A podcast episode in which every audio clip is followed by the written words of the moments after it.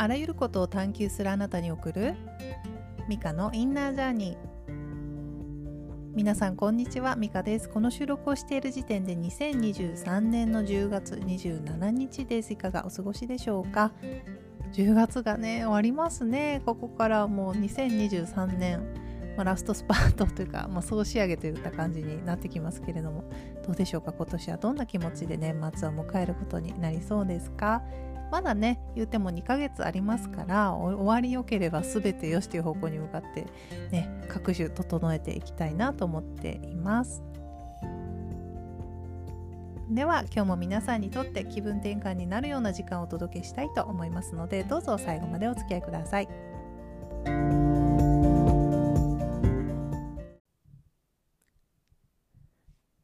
さて今週のトピックは行動することをやめてみようです。えー、と思いましたか？思ったかな？どうだろう？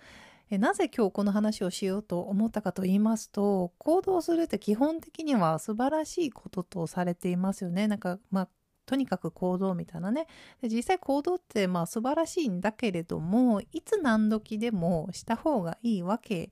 ではないなと思うからなんです。ちょっと伝え方が難しいなと思いながらお話ししているので必要な方にちゃんと伝わるといいながらといいなと思いながら話しますね。で行動って基本的にはやはり自分がこうなんていうかニュートラルな状態特に感情的にニュートラルもしくはプラスの時にして初めていい方向にこう行く歯車が回り出すっていうのが、まあ、自分のことを振り返っても周囲の方々とかあとはまクライアントさんとかを見ていてもすごく思うんですよね。で一方で何かこう問題というか課題を持っていて、まあ、辛い苦しいでこれをどうにかしたいと思ってそれをなんかこうあれこれどうしようって行動することってあんまりいい方向に行かないで行ってる人を見たことがないっていうかうん、大体まあドツボにはまるっていうのも あるというかね。余計ちょっと問題がややこしくなったりややこしくならないまでもなんかこう解決になかなか向かわなくて余計気持ち的に辛くなったりっていうのがあるなと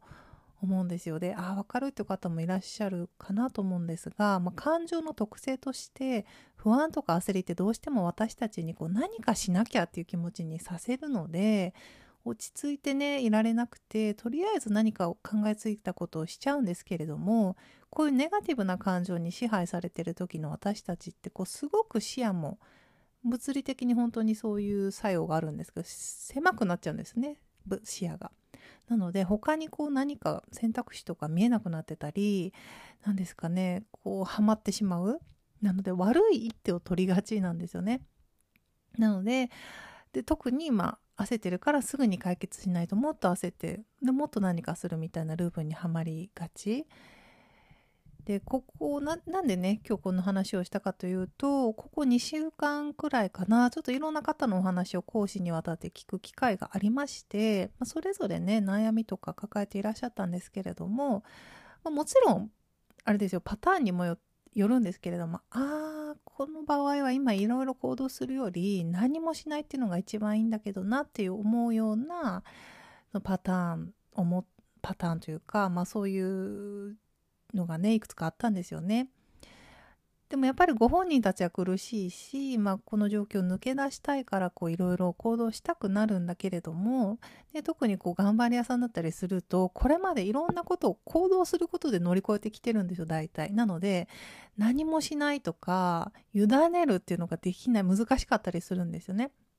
で何もしないってじゃあ何っていうこと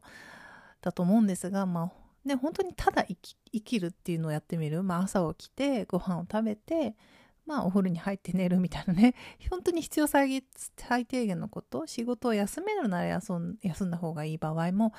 ありますよね。でもその何もしないっていうのが辛いっていうのも分かります。分かるんだけれどももしねこういう状況に、ね、皆さんが今あってじゃあ行動でも行動したいっていう時に是非ね問いかけてほしいのは自分は一体何に直面したくなくてこれまで行動していたのかっていうのを聞いてみてほしいんですよ。何から逃げるために行動していたのかあるいは何を証明したくて行動していたのか誰に何て言ってほしくて行動していたのかっていうのを、まあ、自分に問いかけてみてほしいんですよね。すぐ答えがねこうパッと出る方もいれば出ない方もいらっしゃるとは思うんですがもし何かしら問題を抱えていてそこからなかなか抜け出せないっていうのであれば遅かれ早かれですよこれらの問いに自分でこう答えていくタイミングっていうのが来ると思いますので今パッと答えが出なくてもこのあ、ね、あの先ほどの、えーと問いをちょっと頭の片隅に置いておいていただけたらなと思います。でまあ、こんなことね言ってますけど私はもちろんドツボにはまった経験全然いっぱいありますからね。なんなら今年も全然ハマってたっていうね。あの問題を解決したくてあれこれしようとしてまあうまくいかなかったみたいなね。うん問題は一旦置いておくっていうのも案外ね。まあもちろん時と場合によりますよ。喫緊のことで対処しないといけないっていうのを放置してしまうと大変なのでそれはまた話が別なんだけれども。でもそうでないのであれば一旦その問題を置いておくって結構大事なんですよね。で先ほどから申し上げているようにその自分の状態とか感情とかがニュートラルあるいはプラスになることを優先させて、まあ、それもね時間がかかるんであればもう待ってあげる。何かをしてプラスに持っていこうとしないで自然とプラスになっていく。それを待ってあげるっていうのもね長い目で見ると大事。ねそれが一番早かったりするんですよね。でその問題を寝かせておくと意外とねそのその間自然と解決したりあるいはそもそもが気にならなくなったりも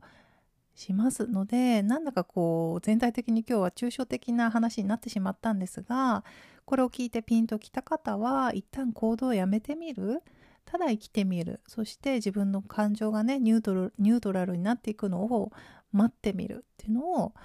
ちょっとねやっていただけたらなと思って今日はこの話をしました。さてでは今週のおすすめコンテンツは本です。主婦である私がマルクスの資本論を読んだら、えー、15冊から読み解く家事労働と資本主義の過去、現在、未来です。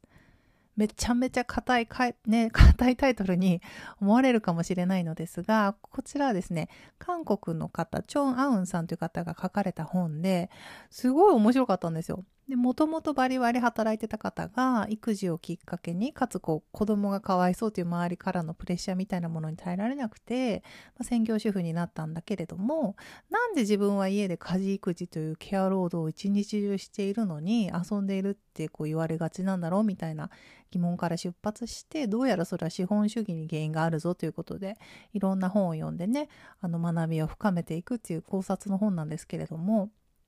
うん、すごく面白くてというのもつい先日ですねピアレスゆかりさんがホストをしている「はみらいはみ出し系ライフの歩き方」というポッドキャストに久々にゲストで呼んでいただいて話をしてきたんです。でまあ、はみらいはもともと私もコーホストをしていた番組なので 古巣なんですけれどもそちらであの当時やっていたように自分たちの興味があるものについてひたすら話をするっていうのをしてきたんですがまあこの本もあのきっかけというか、まあ、日頃から私こう資本主義ってもうちょっとどうにかならんのかねっていうモヤモヤを抱えているのでこの本が少しちょっとヒントにもなったというか、えー、考え方の道を見せてくれたなと思って話してきました。で資本主義ってねあの、まあ、そちらのはみらいでも話しているのでぜひそちら聞いていただけたらと思うんですがシステム的にこう成長し続けないと回らないシステムなんですよね。こうやっぱり投資皆さん投資家に投資してもらってるのでお金を上乗せして返していかないといけないとなったらやっぱ常に今以上に利益を上げていかないってなってしまうので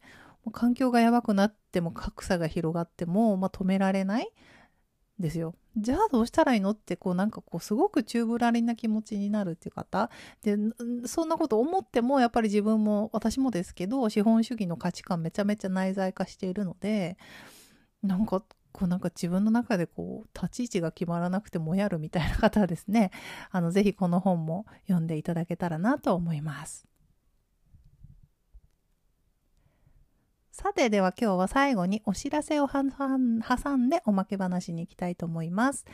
お知らせは先ほどお話ししたようにカナダ在住のピアレスゆかりさんがホストをしているはみ出し系ライフの歩き方ポッドキャストに、ゲストで呼んでいただいて資本主義とセルフラブについて話してきました。え資本主義に関してモヤモヤすることあるいは、まマーケティングに取り込まれずセルフラブを、ま実践するにはなどお話ししていますので興味のある方は是非聞いてみてください。そしてもう一つのお知らせは、個人的にメンタルヘルス当事者のパートナーをお持ちの方に向けた LINE 公式をあのプライベートで始めました。私自身がその当事者なこともあって、まあ、ここ何年かのね、情報とか知見がなんかこう溜まっているので、ちょっとこれもったいないなみたいなね、もうなんかもう無駄に溜まっちゃったなと思って、ぜひね、必要な方に届ければ、届けられたらいいなと思って始めたので、まあ、週に1回程度、まあ何ですかね情報情報発信？公的機関のサポートとか治療についてとかあと経験談などをシェアしていきますので登録したいなという方はこのポッドキャストの情報欄あるいは私のインスタミカアンダーバー須藤にリンクを載せておきますのでこちらからぜひ登録してください。ではおまけ話です。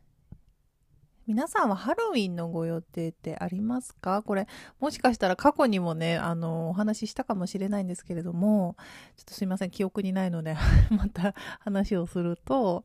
あの、私、ハロウィンがね、流行りだした頃ってもうすでにいい大人だったので、まあ、ニューヨークにいた時は、まあ、大きな有名なプレパレードがあるので、見に行ったりね、なんか知ったりもしたんですけれども、それ以外はそんなにね、なぜかハロウィンの思い出がなくて、イベントにもね、参加したことがないんですよ、基本的に。なので、今子供たちって結構普通にハロウィン、なんかこうイベントに組み込まれていて、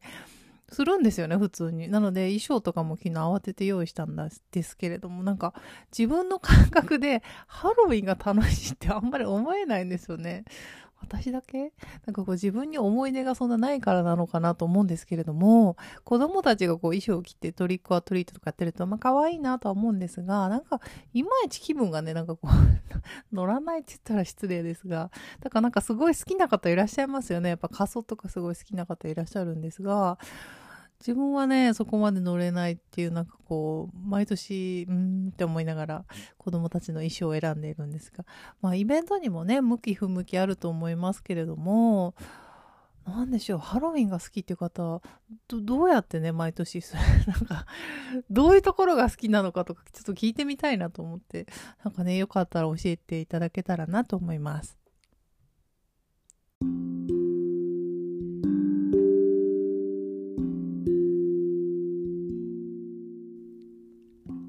それでは今日も最後までお聴きいただきありがとうございました。Apple Podcast もしくは Spotify で聞いてくださっている皆さん、えぜひ星をつけていただけると嬉しいです。ではまた次のエピソードでお会いしましょう。さよなら。